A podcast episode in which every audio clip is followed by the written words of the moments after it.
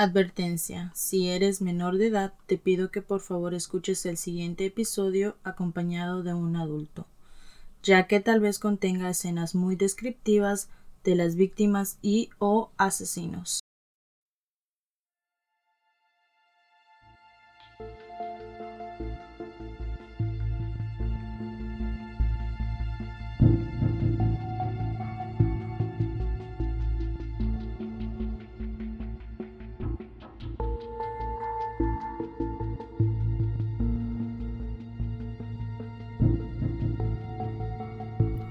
Carlos Fernández y Patricia Martínez eran una pareja muy humilde con cuatro hijos que vivían en Ecatepec, Estado de México. Pero un 4 de octubre del 2018, la policía detiene a esta pareja transitando de manera normal por la calle, pero al darse cuenta, Patricia llevaba restos humanos en el coche de un bebé. Desde ese día, se conoció a uno de los mayores feminicidas de México. Hoy conoceremos la historia del monstruo de Ecatepec, soy Jan Medina y bienvenidos a Mente Criminal. atraparon a una pareja acusada de matar a por lo menos 20 mujeres. Hasta los policías se quedaron en shock al descubrir en su poder varias cubetas repletas con restos humanos. Mire usted qué historia tan tétrica. Se trata de una pareja, Juan Carlos y Patricia. Nosotros nos dejó muertas en vida, de verdad. Apenas pueden contener el llanto. Es la primera vez que hablan frente a las cámaras de su encuentro con el monstruo de Catepec. Yo te pongo esta mujer, dan su y prefiero que mis perritos coman carne de esas mujeres a que ellas sigan respirando mi oxígeno.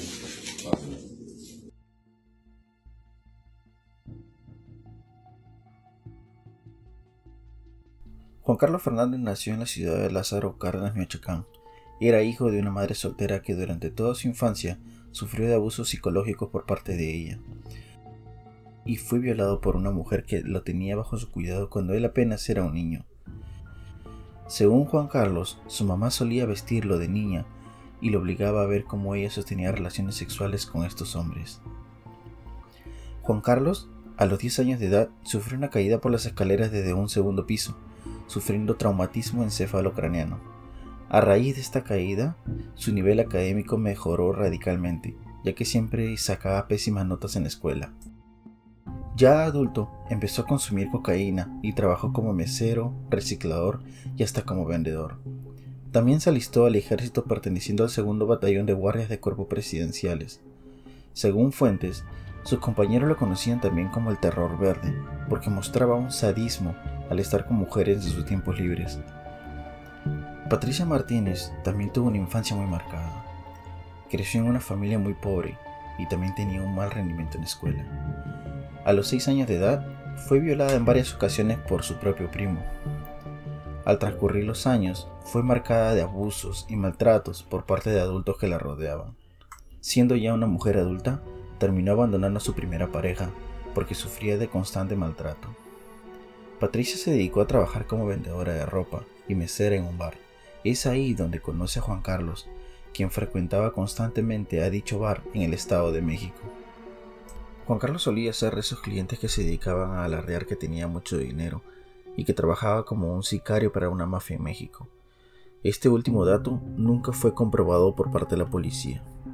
A pesar de esta supuesta confesión de Juan Carlos hacia Patricia, ambos decidieron empezar a vivir en Ecatepec. Tuvieron cuatro hijos y se dedicaron a la venta de ropa, celulares, comida y también al reciclaje en las calles. Según sus vecinos, ellos eran una pareja muy humilde y que era muy común verlos transportando bolsas negras ya que por lo mismo se dedicaban al reciclaje. Según declaraciones de Patricia, su primera víctima fue Fabiola, una mujer de apenas 22 años de edad, a quien engañaron mediante una oferta de trabajo. Aquí cito. Ella se percató que en la casa no había muebles, pero como me vio que estaba embarazada, aceptó el trabajo. Así que se quedó, y mi esposo Juan Carlos le dijo que la ropa sucia estaba en el baño. Cuando Fabiola entró al baño y se dio la vuelta dándole la espalda a Juan Carlos, este la tomó por la espalda y le dijo que era un robo y que no hiciera nada, que nada más hiciera lo que le dijera y se iba a ir. También me dijo que me saliera de la casa con mi hijo menor y que me quedé esperando afuera. Pasando ya media hora, Juan Carlos abrió la puerta y me dijo que ya podíamos pasar. Al entrar, vi a la muchacha Fabiola tirada en el piso llena de sangre, viendo que tenía una herida muy grande en el cuello. Me espanté. Le dije que lo iba a denunciar, pero me dijo que no fuera pendeja, porque nos iban a encerrar a los dos. Y yo le creí. Después de esto, Juan Carlos procedió a descuartizar el cuerpo para que Patricia hiciera una carne asada. Su segunda víctima fue una adolescente quien era su vecina. Sufría de adicción a los solventes. Le engañaron ofreciéndole dinero y comida. Estando ya en la casa, Patricia la sometió y la ató para que fuese violada por Juan Carlos. Luego, él continuó degollándola y de igual manera fue descuartizada. Mientras esto ocurría, Patricia esperaba en la otra habitación con sus hijos. Luego, Patricia de igual manera cocinó los restos de la joven. Para el 2015, Juan Carlos y Patricia se mudaron de casa y asesinaron a la que según Patricia fuese su tercera víctima. Una antigua vecina a quien invitaron a su nueva casa. Ahí la embriagaron y entre ambos abusaron sexualmente de ella. Juan Carlos la degolló y descuartizó mientras Patricia cuidaba de sus hijos afuera de la casa. Su cuarta y quinta víctimas fueron una mujer y su hija de tan solo 10 años de edad. Patricia la condujo con engaños hacia su casa. Es ahí cuando ambos abusan de la madre para luego amarrarla y abandonar el cadáver en un lote baldío. A la niña de 10 años de edad, Juan Carlos la violó, estranguló, descuartizó y ambos canibalizaron los restos de la pequeña. Una de sus víctimas también fue Luz del Carmen de apenas 13 años de edad, quien desapareció el 12 de abril del 2012. Su cuerpo desmembrado apareció un año después de su desaparición. Juan Carlos mandó a Patricia a la casa de la niña y dijo que le querían vender bisutería. La madre de Luz los conocía y dejó que su hija vaya con Patricia a la casa de esta. El 6 de septiembre del 2018 se conoce quién fue la última de sus víctimas, Nancy, de 28 años de edad, quien desapareció junto con su bebé de dos meses de nacida. Patricia la condujo a su casa engañándola con la promesa de que le regalaría ropa para su pequeña hija. Y en la casa de esta, Juan Carlos nuevamente la sometió, violó y degolló. Patricia por su parte cortó partes del cuerpo para alimentar a sus perros. Según Patricia, la bebé fue vendida por 15 mil pesos mexicanos, que equivalen a 750 dólares aproximadamente. La bebé fue vendida a una pareja identificada como Adrián N. y Ana Laura N., quien posteriormente también fueron detenidos. El modo operandi de esta pareja seguían siempre el mismo patrón. Todas conocían a una mujer que les vendía ropa o bisutería. Se reunían con ella cerca de la fecha de la desaparición. Llevaban a la víctima a su casa y por último, ya saben lo que les pasó. La policía de México ya investigaba la desaparición de dos mujeres, pero la desaparición de su última víctima, Nancy, con su bebé de dos meses, fueron agregadas a esta lista. Se dieron cuenta que estas tres mujeres tenían el mismo patrón en común.